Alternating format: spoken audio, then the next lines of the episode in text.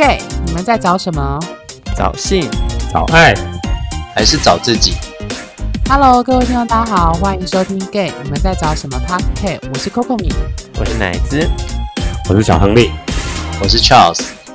好，今天呢，我们要跟各位听众延续上周的主题，就是关于国王的新衣，谈网红和网红文化的现象。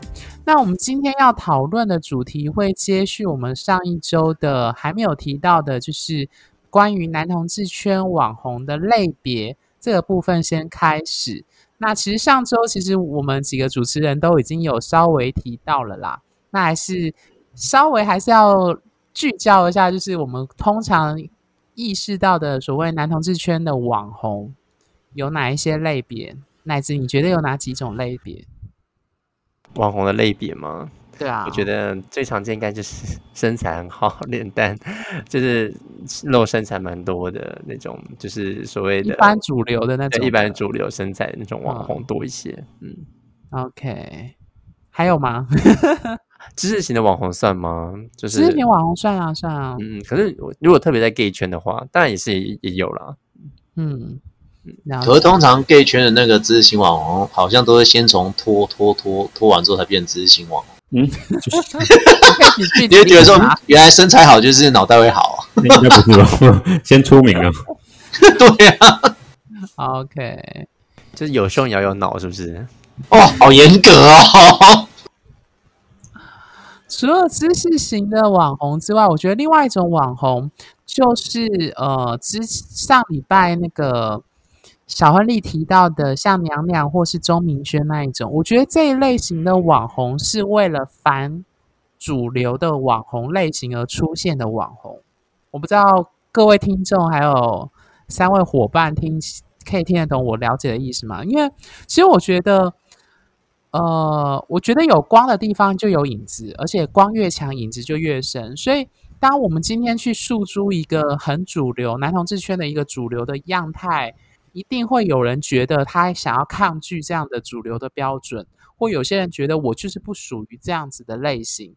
那我觉得这种台面下的，或者是认为不想要被主流给定义跟框架的这一群人，或是某一些类型的男同志，就可能会成为像是钟明轩或是娘娘这种类型的。对，那我只是找不到一个词要怎么定义这种类型的网红，这样对。嗯，有残缺，有残缺。不是我，我讲的残缺不是那一种，不是那种身体真的残缺，或者我是不是说他真的生病？是说，因为我们觉得那一种阳光的是那是完美的。哦，我大概懂的意思。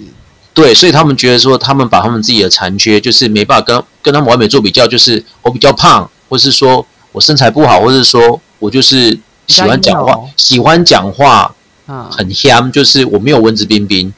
哈哈哈。对，所以我就跟你凸显一个非常大的对比。这样用用有残缺形容，会不会？所以我就不知道要怎么讲啊。给他有点伤人。哈。所以我才想说那个残缺不是说不好，才是说因为你们认为它是完美的。你说网红吗？一般。对，就是那，对对对对对对对。你想要塑造出你我是完美的样子。我觉得应该是，我看。我觉得应该是说，就是说，当网红一定是有一个，就是你让观众或者是呃，让这些听听众也好，观众也好，去看到一个你呃很显眼的地方。那我们最常见，当然就是视觉还有身体是最快抓住别人目光的人。那我觉得相信，我觉得娘娘跟钟明轩可能用的方式，不是一般一般网红用的身体的这个意象。这样子，他应该是用别种方式，他的特长，那把它用成他的特色，来让来让他变成一种特殊的网红。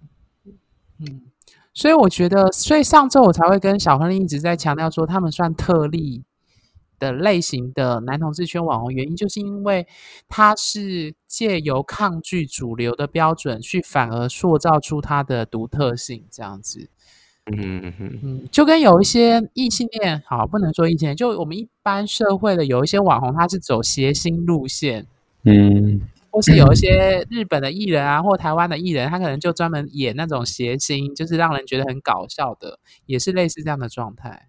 对，哦，我们还少了一个类别，各位忘记了，很重要的一种网红的类别，什么网黄吗？脱星吗？网黄，脱网黄。OnlyFans 跟 Twitter 上的，对。各位对网黄有什么观察吗？虽然他也是其中一个很重要的类别。我有在打手枪的时候才看到他吧？不是吗？不是啊，所以你应该不会花钱吧？你就是看一两分钟。我更不知道他是网黄啊，这很快咯，脸都看不到，很快。没有，有些网红会露脸吧？有一些会啦，几乎他们就是以露脸，而且不打马赛克啦。哦，比较敢公开的。人家讲这会太赤裸吗？也不会太赤裸啊。哦，嗯，就对，网黄也是网谈男同志圈网红的一种类别啦，就是纯粹以性为主要诉求的类型这样子。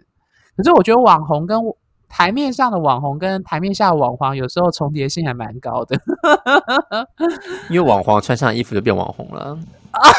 你这 PPT 做的真好，哦，不是这样吗？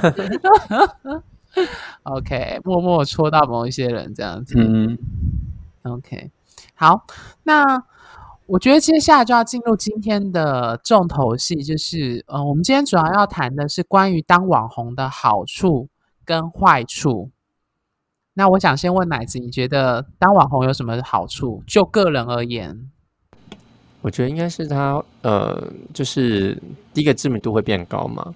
那第二就是他说一些话会影响蛮多人的，就很容易影响一些人。然后呃，再就是嗯，就是可能他会有比较多的机会。那当然这机会呃，就是这机会当然有很多种可很多种的样貌啦，就例如说呃邀约也好啊，或者说呃他的一些呃在关系上的机会吗？或者说在在呃在跟人认识上的机会，约炮也许就是跟人连接的机会上可能相对会增增多。当然这也这也不一定，因为有些名人其实很难去找到他就是生活中的朋友，所以我觉得这真的是要看。但我觉得他相对上会比一般人来说有更多的机会。嗯嗯，OK，小亨利呢？嗯、呃，当然了、啊，当网红就人红是非多啦，这是坏处。但好处那一面的话，当然就是像奶子讲的，会带来很多的机会。那机会有包含各式各样的嘛，有包含物质上的机会啊，就是你可以接到，可以赚到更多的钱咯，或者是可以认识到更多的人咯，甚至认识到你心目中想认识的人咯。呃、问题是反而呃反之，就是相对的你的限制就多啊。公众人物人红是非多嘛，你就是会可能会惹上一些麻烦。那你要怎么去处理这些麻烦？其实像不管是不是只有同志圈啊，像那个鸡排妹也是啊，就是就是会容易惹出一些莫名其妙的的风波。那后续就是要看这位事主是不是一位很有智慧的人，他有没有办法顺利的排解这些事，不然一般人来说都不太会想要去惹麻烦啊。所以那还是比较红，会不会比较好？嗯。Trust，嗯，可是我觉得一般人来说，很多时候，如果如果不想要惹麻烦的话，如果不想要惹麻烦是人之常态的话，甚至说他有意识到这一点的话，其实也也没有那么多人会想要前仆后继想要当网红啦。所以，主要就是一定网红那个吸引力好的，对他们讲好的，一定会让他们暂时忘记了背后所需要承担的那个后果。这这就是后知后觉啊。那个 Kobe 不是常讲的吗？因为所以你要，所以你要讲的时候，那些人就是，哦，现在我这这句话讲上去应该很香哦。所以你要讲那些人就是，嗯，那个脑袋就是，嗯，什么时候生出来呢？所以就后知后觉嘛，就是没有跟妈妈一起出来，就是他可能就是，嗯，没有。小亨利的意思是说，等红了之后，脑袋才会长出来。哦，没有没有，我跟你讲，等红了之后脑袋不一定长得出来。啊、我讲错了，应该说等红了之后出，脑袋萎缩跌跌下去的时候才会脑袋才会长出来。哎，没有，可是我必须跟你讲啊，我举个例子啊，诶，之前我跟 Komi 分享过，就是我之前在，我之前在那个交友软体有认识一个，那我不是跟你讲说，他说他以前也是个小网红。然后到最后他身材怎么走样，oh. 你还记得吗？一个学生，然后他说他身材走样，到最后我就说，哎，我是问他说，啊，为什么到最后都不跟那些网红混在一起？因为他们之前有一起出去过，说，哦，因为我身材就走样啦，然后怎样，他们就渐渐就不太理我了。我那时候才真实的看到一个活生生的过气的人在我面前出现呢。我说天哪，会太可怜呐。他说对啊，就这样啊，有什么办法？哦，我说那你为什么不要回？他说不要，还要再回去练身体，好累哦。然后这样子吃一吃，躺沙发不是很爽吗？我说哦，好吧。对啊，所以我觉得他们，他是跟我讲说他体会过那种感觉就好了。他说那时候真的感觉像飘飘然的感觉，真的就是你出去大家都会看你，然后就是很多人一直按你赞，就一直一直按一直按，然后就觉得哦好爽，你要打 K 他或者吃吃安这样，这样一直一直这样下去，对。所以我觉得，你知道在他们。当局者迷的状态下，他们就会说：“哎、欸、哎，是因为我有本事啊，因为我长得好看啊，因为我把某一件事做得很好，所以相对的，这是我应得的东西，我会得到这样的欢迎度，得到成就感，得到价值的认可。那他就会相对的，因为这样子而被影响，而让他的心情或是什么每方面都过得比较好啊。他们的想法或许会是这样子。我觉得有些网红就是说。”当然不是，我觉得我我相信很多人不一定在做这件事之前就会觉得自己应该会红。那但是当他们红了之后，有些人可能，嗯、我我相信有某一部分人还是很认真在他自己的呃，因为红的那件事上专心努力。例如说，他如果是因为身材的话，他可能还是他很觉得，哎，他自己已经练得很好了，然后很多人喜欢，但是他还是很认真在做这件事情，因为他认为这是他的职业。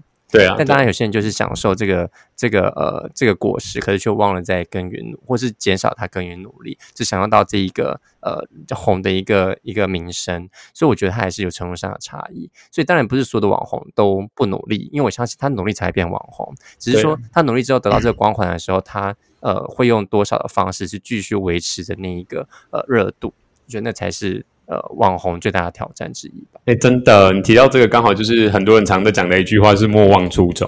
有的人就是会变形了，就大头症啦。我觉得网红最大的问题就是，当你红了之后，你获得很多利益。我我我觉得我这一点蛮认同刚刚 Charles 讲的，就是每个人都知道，当网红必须付出代价，水能载舟，亦能覆舟。那其实已经有很多前车之鉴，很多前人的例子都已经爆出来了。那我相信，不论是不是男同志圈，只要成为名人或红人，势必都有类似这样的看过类似这样的例子。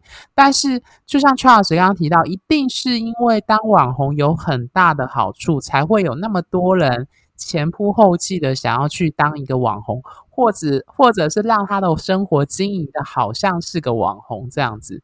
那就代表他背后的吸引力一定很强，就跟赚钱这件事情一样。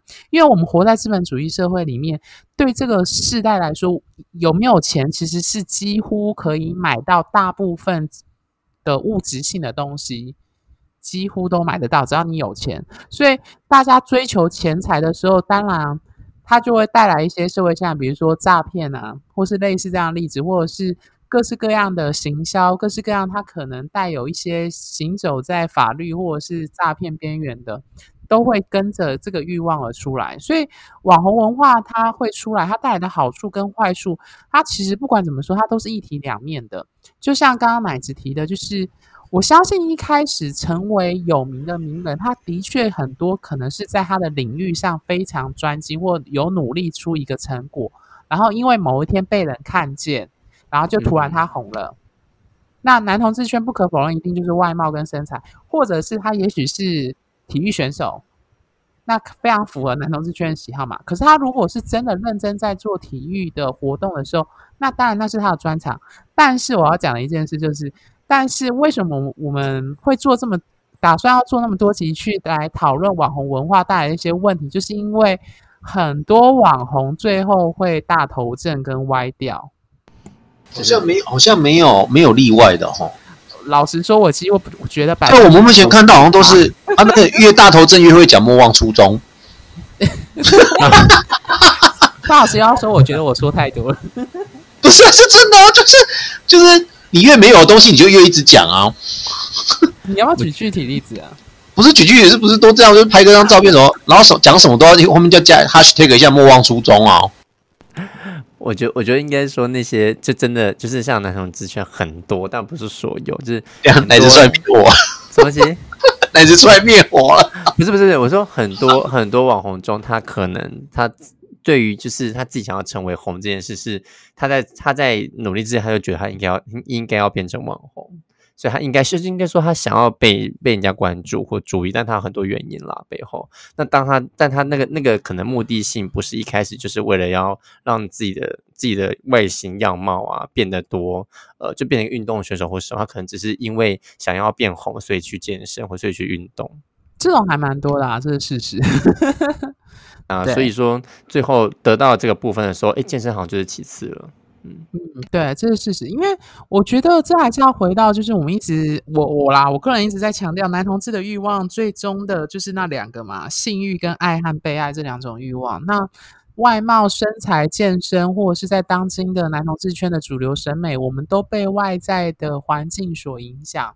那当然，它也形塑了。圈内对于什么是好的，什么是值得追求的，什么是被可遇的，都会影响。那网红当然就是最明显的范例。所以反过来说，呃，上礼拜就是小亨利提到娘娘跟钟明轩，它其实就是一种我刚刚强调一种反作用力，或者是对当今的某一些规范跟潮流的一种抗拒。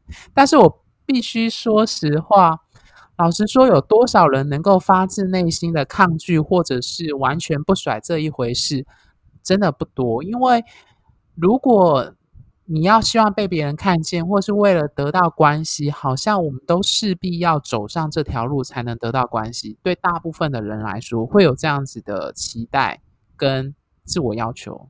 我不知道几位的自我经验，或者是走过的那个过程，是不是类似这样子？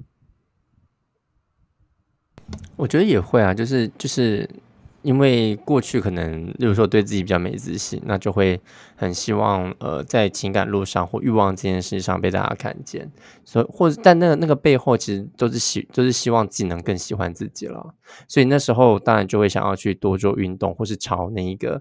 呃，看似很多人喜欢那个样子前进，当然简单来说就主流，对。对，但是当然，当然自己可能离那个东西可能真的太远了，就没有，因为再怎么样都不太可能，呃，到那个程度，所以只能往那个方向去。那那呃，那个那个动力应该就是，我觉得那个背后还是一种渴望，渴望自己被喜欢，渴望自己被别人接受。所以那个那个渴望背后，其实讲掩藏的是很大的没有没有信心或没有自信，或是那个那个背后是掩藏很大的对自己不喜欢。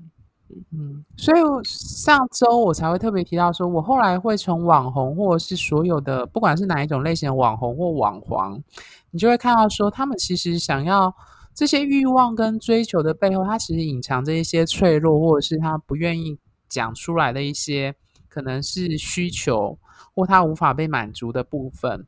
对，所以这就带带来另外一个很有趣的问题，就是我们认为当网红会得到很多好处，这种好处就是一种，我觉得如果要我讲撇除性欲跟爱欲这件事情，我觉得他最后想要得到的是一种价值感，觉得自己是有价值的这件事情，不论那个价值是会带来性欲的满足或爱欲的满足，简单来说就是觉得我是有价值的，是好的。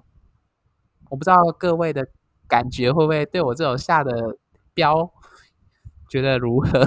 应该讲说那个好，就是我们不可否不可否认是每个人，反正就台湾的教育都是会让让我们从小到大都一直被否认嘛。就是不管我们做什么，其实有一定会被拿来比较，说有人比你更好，为什么你不能做到那边去？所以久了之后你就对自己没自信。所以我们当然就是要怎么重怎么重新建立我们的自信，就变成是，就像像就是像类似那个网红在行述的过程一样，因为那个是马上立即见效的东西。而且它是一个很具体，所以你就会开始觉得哦，原来那些东西就让你有自己，比如说按赞人数，那个是最快的，嗯，对。可是那那个只是起头的一部分，可是有人就会觉得说，他就是全部了，他觉得他的人生的有自信就是这样子来的。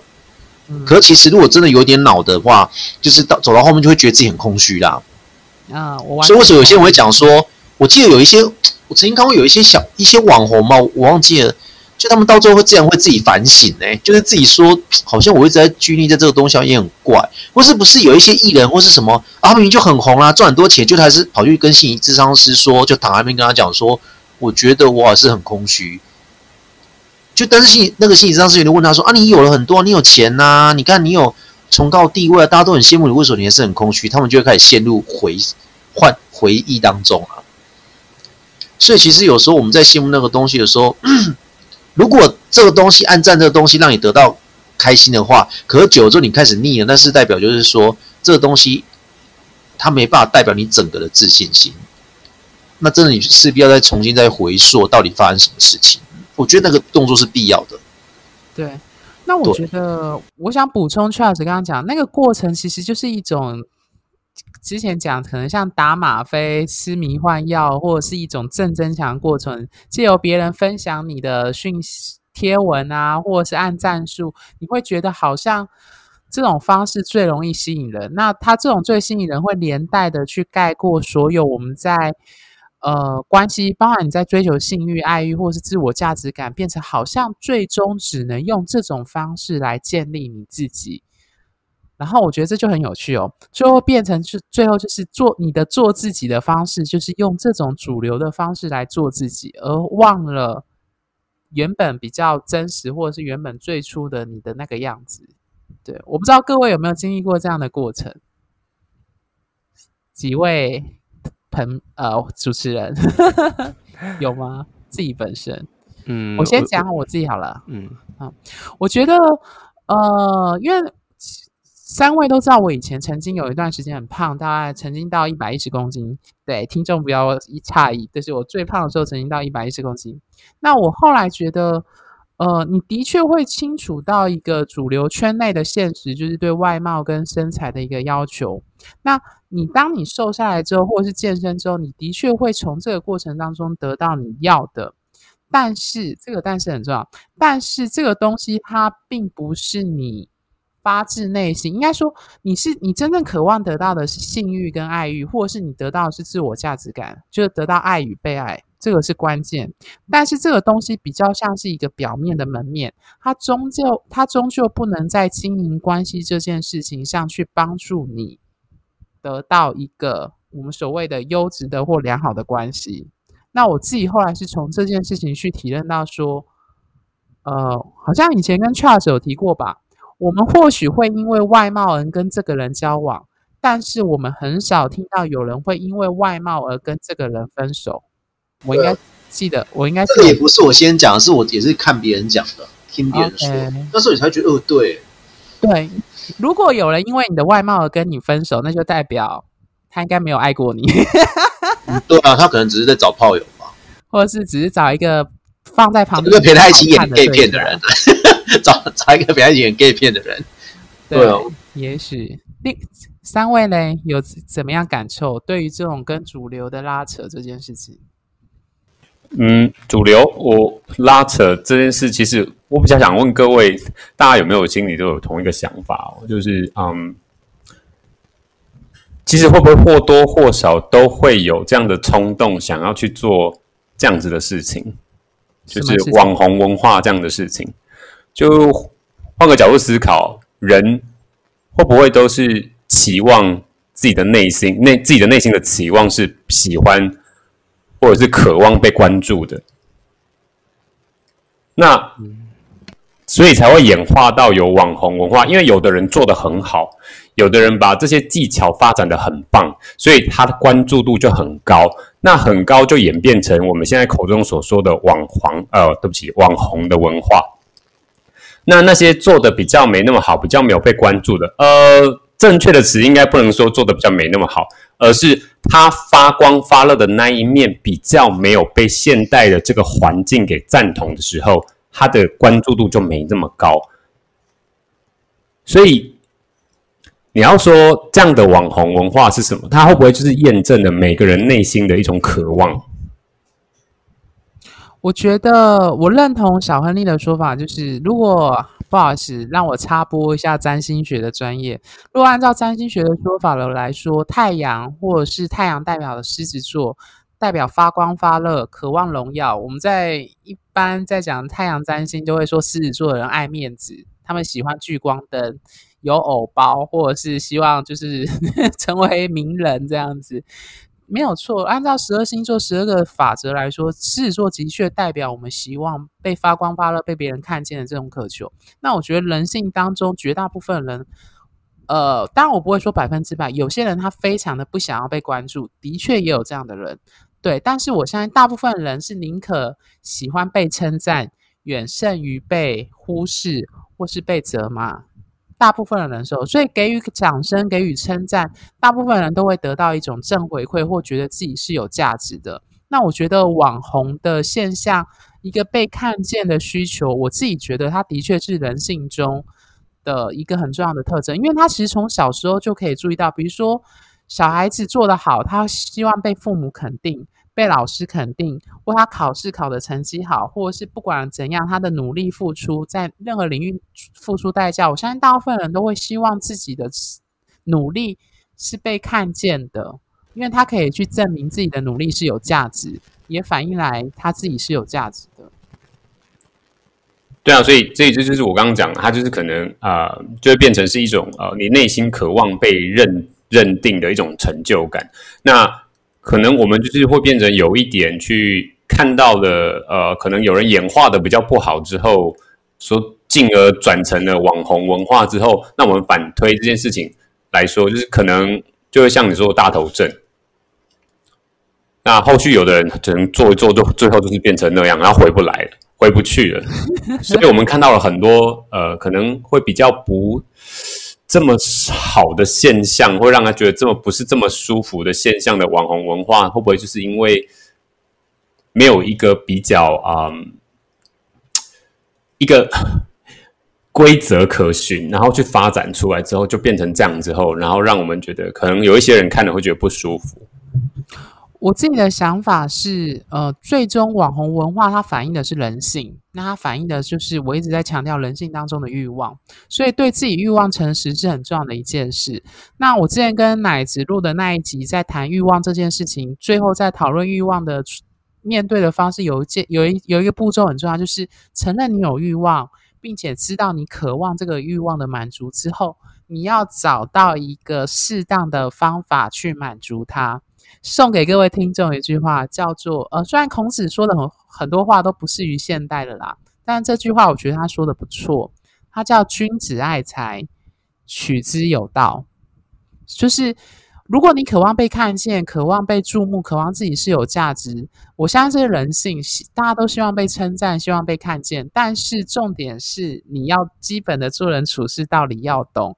还有取之有道，你如何成为网红，以及你作为网红的方式，我觉得这是非常重要的。只是很多人往往最后就是本末倒置，或者是他完全忘记了他必须承担的代价。所以，我们今天要讨论当网红的代价。刚刚其实小亨利就提到了树大招风啊，或者是我常常说的爬得越高跌得越深，或者是 Charles 之前讲是上了神坛下不来。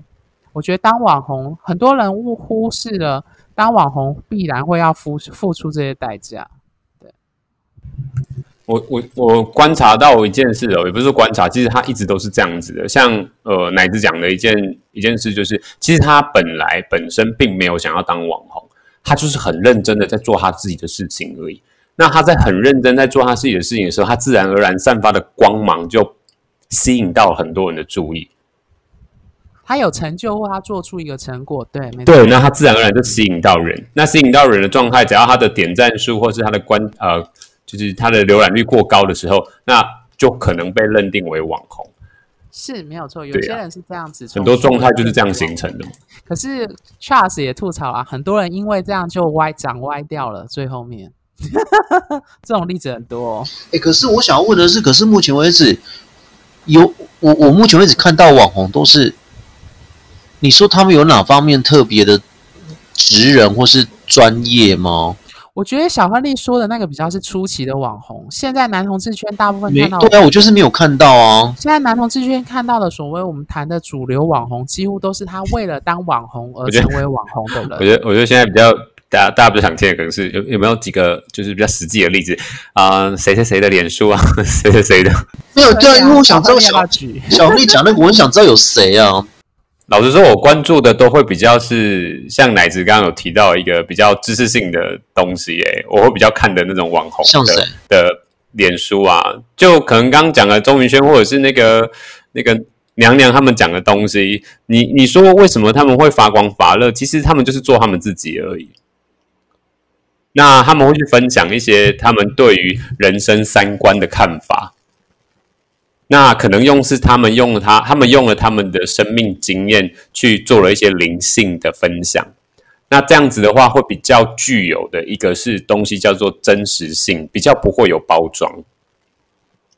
哎，那我想问一下，就是那为什么你你比较会想要听娘娘的三观，而不会想要听一般网红的三观？因为我觉得真 就我刚刚讲的那三个字啊，真实性，它对于一件事情的解析的真实性会比较没有包装。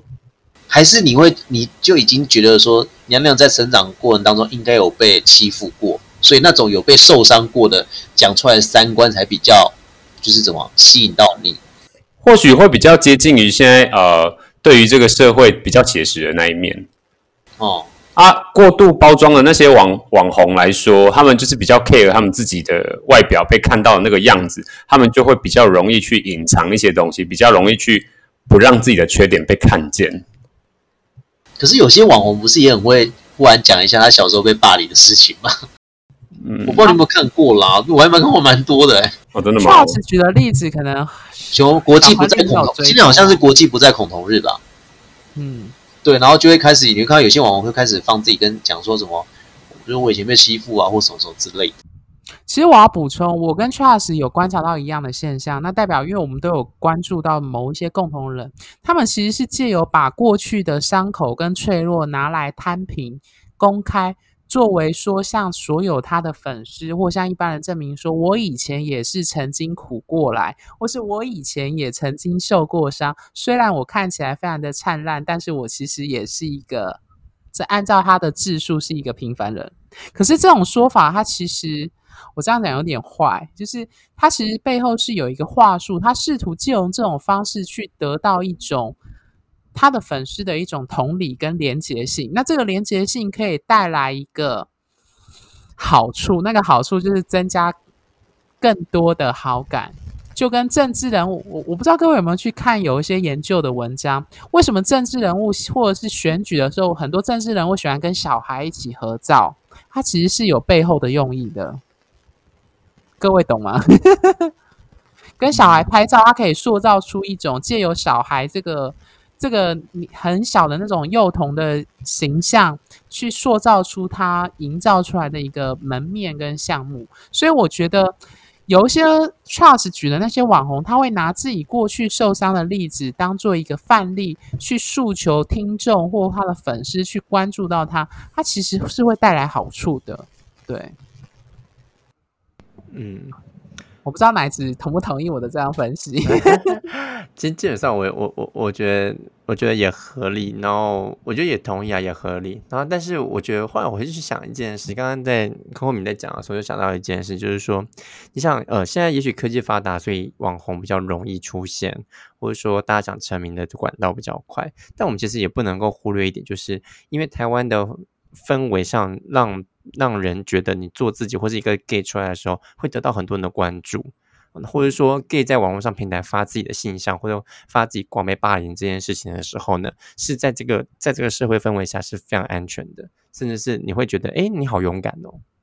那种、哦、那种感觉，对，所以其实这个氛围才能制造让这些网红能够去做他们的行销，能够做，能够去呃做他们的事业，或者说能够去做他们的经营他们的平台，而不会被呃比较少会被霸凌，或是你被霸凌的话，反而可以拿来说嘴，就是说怎么可以有人做这种事情呢？现在可以染成的。对对对，所以我觉得，因为在这个社会氛围下，或在这个状况里面，所以让让。让呃这些网红可以兼做自己，同时也可以得到他们想要的，甚至让他们有机会可以穿出来。我觉得他当然有以上这些呃说缺点吧，也不是，就是以上这些现象。但是我们也不能否认，就是这样的社会氛围下，让让我们都能，就是每一个人都有机会，或者想成红成名的人，通过这些方式也都有这个机会变成一个网红。那这样子安全氛围下面，嗯嗯。我是觉得，呃，提到我们今天回到今天主题，当网红有什么好处跟代价？我觉得其中一个代价，除了刚刚树大招风，或者是等那种，就是刚刚常说私生活或情感会被放大检视、被爆料、被出柜这件事之外，因为我们都看过很多例子，就是嗯哼感情或者是嗯哼性的部分就被别人爆料出了一些状况，但是我觉得。不管怎么样，我觉得另外一个当网红的代价就是他们可能会为了符合主流而不能够自在的做自己。比如说刚刚 Charles 举的那个例子，可能就是其中一个范例，或者是有人为了做自己，可能就会失去了网红的粉丝的关注，或是被看见的机会。对，然后我觉得哦，刚刚讲到树大招招风，我其实想要补充一件事，就是。我之前跟 Charles 也有提到，可能等下 Charles 再帮我补充这件事情，可能有一点点敏感，就是关于就是私生活跟情感关系被放来检视、放大检视的这件事情，我不知道三位觉得这是当网红付出的代价，还是这是外外界社会的责任？大家懂我想表达的意思吗？嗯，就是他是。呃，你不应该去私论别人的私生活跟情感生活，还是说你觉得因为你想红，你把自己的私生活放出来，所以你必然要承受被别人检视的这样的代价？两、嗯、呃，三位懂我想表达的意思吗？嗯哼，我觉得意意思就是说你被评判了，那你可不可以出来捍卫自己嘛？是这样意思吗？呃，嗯、我举个例子，之前我跟 Charles 讨论，比如说前阵子福原爱跟江宏杰的事情。我那时候跟 Charles 有讨论说，福原爱跟江宏杰，当然我们知道他是桌球选手，这是他一方面的专业，但是最后他占据媒体版面很多的原因，并不，老实说，并不是因为我们大家看他打足球，而是因为他作为一个国际跨国际的日台恋人跟伴侣结婚。然后他代言了很多东西，那前阵子不是一直上新闻嘛？就是他们到底要不要离婚、抚养权怎样的？然后所有的私生活，大家不断的爆料，不断的写。然后日本日本也有很多艺人跟什么谁在写讲讲福原爱，然后台湾也有在写。这时候你会觉得别人的私事不应该评论吗？还是我那时候就跟 Charles 讲说，因为他自己把。自己的私生活当做一个赚钱或者是代言的一个，简单来说，他有从他的私人生活的情感关系得到好处，所以某种程度上，这是他必须要付出的代价。嗯，大家懂我的意思哦？就是你没办法去切割啦。对，没错。我我我蛮认同的，小红你跟奶子呢？我觉得就是。这是必然的代价，因为你，你必须要用这个方法去让，就是去面对媒体或社会大众，那么你就必须要承担那个风险，就是被人议论。或是被别人看到，因为就是很透明的东西。那这个就是呃，人在私生活中，或是在他对一个公众人物，他想成为公众人物，以及他自己私生活的呃隐私做一个取舍跟拿捏。那如果今天他他已经必然是一个公众人物了，那他就会必须受到大众的呃，可能就会遭到大众的检视。就如同不要讲艺人了，就像政治人人物也也不都是这样子吗？因为他的影响力会。会颇大的，大对，所以他呃有时候可能呃我我不觉得说他所需负的责任越大，而是应该说他所应该对这，因为他影响力越大，所以他必须为他所影响的这一些呃媒体或者说这些人物呢呃得出一些解释。当然也不可否认他是凡人，因为但凡人一定有他的欲望，一定有他的真实真实面哦、呃，或是一定有他其他的一其他的状态要去处理。所以这个东西我们也不能不能忘记。呃，这些所谓网红哦，所谓这些明星，他跟你我一样都是有渴望的这样子。嗯、那但是当然，他们选择用这样的方式出现在媒体版面，他们就必须要去承受这样的一个后果。对，所以我那时候跟就跟 Charles 讨论的时候，就说你不可能只拿你要的，却不承担你当初借由这个关系或借由这样的形象得到的好处所必须付出的代价，就跟。我觉得啦，讨论议论别人的私事跟八卦，我觉得是人性。我目前还没有看过有谁做得到不讨论别人的私事跟八卦。对，就我所知，社会科学的研究好像认为，人类的言谈当中有很大程度就是讨论八卦跟议论别人的事情。对，所以。唉，所以就是，所以说我我我不知道 Charles 或者是大家另外两位有没有听看过，就是就是有一些网红因为私生活被拿来爆料，然后就公开说什么，请不要骚扰我们，我们的私生活不应该被别人拿出来解释。我心里就想说，嗯哼，他自己不知道他成为红人，或者是他把他的伴侣或伴侣的爱情拿来公开来讲的时候，他不知道他要承担这种代价，或者是有一些酸民会背后去说什么啊，你们现在也分手啦，或者是这样的状况，对。然后我不哦，另外我常举的另外一个例子就是刚刚讲的，刚刚大家有提到话语权，或者是他讲话比较有分量这件事情。像我之前就跟朋友提过说，一个市井小民。默默无闻的上班族，他如果酒醉驾车，跟一个行政院长酒醉驾车，三位觉得后续的剧本会怎么发展？很简单吧？小恩丽说看看怎样？很简单，就事情小明酒醉驾车就就就就是依法处理就没事啦。啊，不还有哦，对，没错，这两个位绝对都会依法处理，就是他们也没有撞到人哦，就是只是被警察检测出来。可是我相信故事剧本绝对不会这样演。我来讲看看，一个有新闻版面，一个没新闻版面，就这样。对啊，没有错。所以为什么会有这样差别？因为他们这两个人的行为都是一样的，他们没有撞到人，就只是被警察拦检，被酒测出这样的状况。那当然，按照法律，他们都要罚钱，或是怎样的罚刑罚。但是行政院长的这一位，我我在想，他大概隔天就造成政治效应，然后大概一两天他就会请辞下台，然后之后所有的台湾人都会记得这是一个酒醉驾车的行政院长，就算他以前做过什么样的成就，从此以后都会被只记得他是酒醉驾车的行政院院长。三位同意我的推论吗？我觉得就像那个之前那个什么那个林小培酒驾撞人，不知道大家有没有印象？我那好久了，哦，对，所以你看，大家会记得哦，就是记得这个艺人，记得。对酒驾，还是还有黄韵玲，大家有印象吗？对，所以大家其实是在名人产生事故的时候，第一个事前的媒体媒体会一直报道，因为他们知道这会赚点阅率，对，所以也因为媒体而放大了观众的思考，跟放大观众的视野，去、嗯、去，或者说去把观众的目光全部聚聚焦在这些名人身上。对，那当然一部媒体需要负一部分责任了。那当然他自己，因为他是名人，所以要做这件事情的时候，一定会被额外的检视。所以你看，提到这两个人，你你说他们的作品有听我们听过多少？当然也很也不少。可是你第一个想到酒驾这件事，哦，对他们有，你就会立马就跳出来。所以我，我我觉得是合理的。就是如果今天他是一个名人的话，或是是一个政治人物，或者谁，他今天做了这件事情的时候，特别是跟呃犯罪或者说对这些呃事故有关的话，那么他们一定会很快就会被记得。嗯，对，而且好事会传千里，坏事也会传千里，而且会永远被记得。就是我们刚刚说的“水能载舟，亦能覆舟”，所以。呃，我自己个人会奉劝，也不能说奉劝，就让各位听众去理解说，为什么人家说树大招风，或是爬得越高，跌得越深。很多时候你没有办法用什么私领域的事情，不要被别人议论，这样子就可以一刀两断的。因为实际上很多时候，某一些名人或者是网红，他其实就是借由他的私领域来获得某一些的好处，但是他却忘记了这些好处。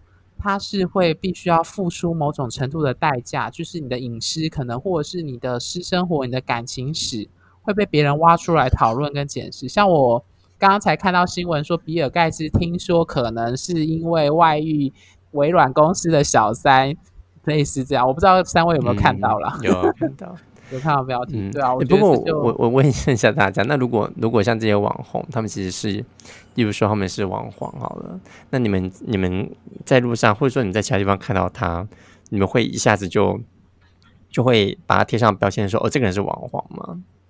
网黄还是网红？就是他如果拍过一些，就是比较……哦、你说你贴怎样的标签？如果当然就觉得，哎，那个有演过那个，这样算贴标签吗？如果这样子，这样叫贴标签，就是说，我不不是不说，呃，我应该不应该贴标签，就是说，你会一眼就认出来嘛？就是因为刚刚讲的是事故嘛，是就是是艺人中的事故会发生一些事。哎，可是我我讲哎，就是同志大游行的时候，我跟我朋友一起走，我真的觉得我都认不出来，但是我说可能有些我会觉得差太多了。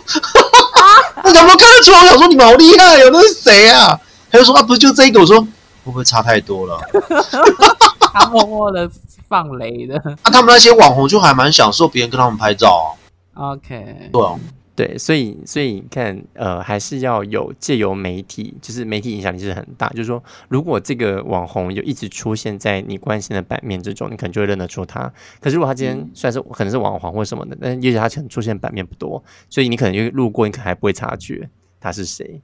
所以我之前就跟我们另外一个朋友开玩笑说，他因为他很常追踪很多，他认识很多圈内的网红，都认得出来，我都认不出来，因为我没有在追踪。对，然后。我后来就冒出一句话，我到现在各位听众可以听好，我就说男同志圈的网红，除了男同志圈，没有人知道你是谁。大家同意吗？只有男同，只有男同志圈在意这个东西。就是你被认为是男同志圈网红，就是代表你是被男同志圈认可的。但是出了男同志圈，没有人会认识你。对，除非他是从外面的圈子红到男同志圈的。对，也许或者是像是像那个营养师吗？嗯啊啊！你在自哦哦，你说你说是那个吗？某位营养师啊，可是影片外有外传的那个有没有？哦，我知是那个异性恋对不对？可是他，对对，我这里也是我跟你讲，我跟我现在跟你讲，我现在都觉得没有人永远都是异性恋。他的影片真的是异性恋的影片吗？他好像是对啊。我知道你说的那一个，那个是最近广告打很大，然后卖健身食品、保健食品什么？对呀、啊，就某个营养师啊，营养师又是医检师吧？他拿两个执照，他的 他的那个也是健身有成，然后就开始接代言，然后再打广告，然后再卖，然后又不断讲说，其实真的不用太在意要吃什么。你看我不是这样吃，哦，那得靠腰哦。某位长得白白净净的一位营养师，哎，算了，嗯，OK。好，那其实时间关系，最后因为我们今天主要是在谈网红的好处跟代价，我不知道三位最后有没有想要总结或者是想补充的，奶子先吧。嗯，我觉得应该就是说，其实我相信。每个同志都心中都希望能够成为女明星啦，但但就是其实，在现实中，我们大家都 都有自己生活要过，那也不是所有人都能够聚焦在那镁光灯之下，所以与其如此，我们就很认真的过好自己的生活，跟在自己的专长领域中发光发热是一件非常重要的事情。但若能呃把它展现到这样社群平平台上去，能让自己有这样的名气，当然也不是一个坏处。只是一定要记得，就是这东西呃成名这件事情不会长驻，那唯有自己的实力会永驻。好，讲的真好，好爱小亨利。对啊，我我也是这样觉得，所以还是必须把嗯，老实说，把重心放在自己身上啦。经营经营不经营得起网红这样子的方式，其实真的不是这么重要啦。因为你也可以看得到他必须付出的代价。那还有一件事情就是分享给呃，也不是分享，就是要问一下各位听众：是你真的会喜欢，就是网红文化跟着正在他们旁边发光发热这样的生活吗？还是你自己想要经营这样子的东西吗？或者是你的择友，你接下来遇到的人，你会希望他是网红吗？那你会后续你会有什么规划，想要跟他走下去？等等之类这样子的问题就丢给你们了。嗯，好，Charles。嗯，网 我不知道，因为我就觉得说，我觉得对，好，我们崇拜网红那是一个过程，我们也曾经，我也我也曾经崇拜过，我相信在座各位可能或多或少曾经也崇拜过，可是其实到后面你就会发觉说，它不会是你的全部，它不会是你的全部，它会只是你一个一部分。所以其实这个东西，崇拜这个东西用得好的话，其实它可以让你更快的找出自己的道路要怎么走。可是如果你把它用的不是很 OK 的话，你会永远都要依附在别人旁边。嗯，就这个网红毁了，你就再找下一个；那个网红毁了，你再找找下一个。那你永远都觉得说自己世人不清，就是没办法看清楚这个人，因为人本来就很难被看清楚啦。搞不好网红自己也不知道自己在干嘛啊。嗯，对啊，啊，所以。你怎么可以把自己内心的期望寄托在那个自己也不知道自己在干嘛网红身上呢？对啊，啊，如果你当你怪他说，你看你害我怎样怎样怎样？网红就会讲了一句说，我是我，你是你啊，关我什么事？那时候你又哑口无言。这样子。对啊，所以我就觉得那些崇拜都是一个过程。对，但是它不会是你的人生的全部，一定要记好这句话。嗯，对，我的想法就大概是这样。OK。我的想法是，我想先引用之前亨利跟我讲的台语的那个那一句叫什么？那个就是呃，人那个什么灿烂的时间很短，那个叫台语怎么念啊？小白无落魄的久啊，对，说的很好，我很喜欢这句话。然后这个吗？对对对对对对。Anyway，然后另外一次这句话听起来有点有点 有点尖锐啦，但是我自己想补充我的部分是，呃，用占星学的概念来说，对，狮子座很重要，自我价值的发光发热很重要，但是狮子座只是十二星座的其中一个，你还有其他十一个星座。那我要讲的是说，它不会是你的全部。我们都希望，我们都希望被看见，但是它不会取代另外十一个星座代表的呃法则跟重要性。那所以回过头来讲，在我们占星学里面，呃，狮子座代表的是独特性，另外一个对宫的水瓶座也是独特性，但是狮子座追求的是一种主流的独特，水瓶座追求的是一种我要叛逆的独特。Anyway，我想要沿着这个占星的概念跟各位听众谈的是说。我们很常看到很多心理书籍在谈说做自己很重要，你要学会做自己。但是我我想借网红文化的好处或坏处去让各位去思考的是说，我们很多少时候我们不可能不受外在影响，但是我们必势必必须要走过向往网红或者是推崇网红的过程，我们才可以回过头来去认真思考。什么是真的做自己，还是说我们是拿外界主流的东西去装饰在自己身上，让自己看起来好像是在做自己？嗯嗯，OK，我的话大概就是我的感想比较是这个部分。好，OK，没有，我讲一下，我先讲一下最不客气。我跟你讲，网红讲那个做自己就是饵，那个鱼饵，然后就勾到了你，就这样。对啊，他就勾到了你啊，就这样子。嗯，他讲的做自己，某种程度是暗示你要像他一样一样做自己，做的像他一样。不会，我跟你讲，他们没有要像，因为他们如果被取代，他们就很痛苦。哦，好。Anyway，好，那我们呃到这边三位还有想补充的吗？差不多。没有，我就大概这样。OK，好，那我们就今天的节目就到这里。今天有点长，不好意思，那就下次见喽，拜拜，拜拜，拜拜，晚安。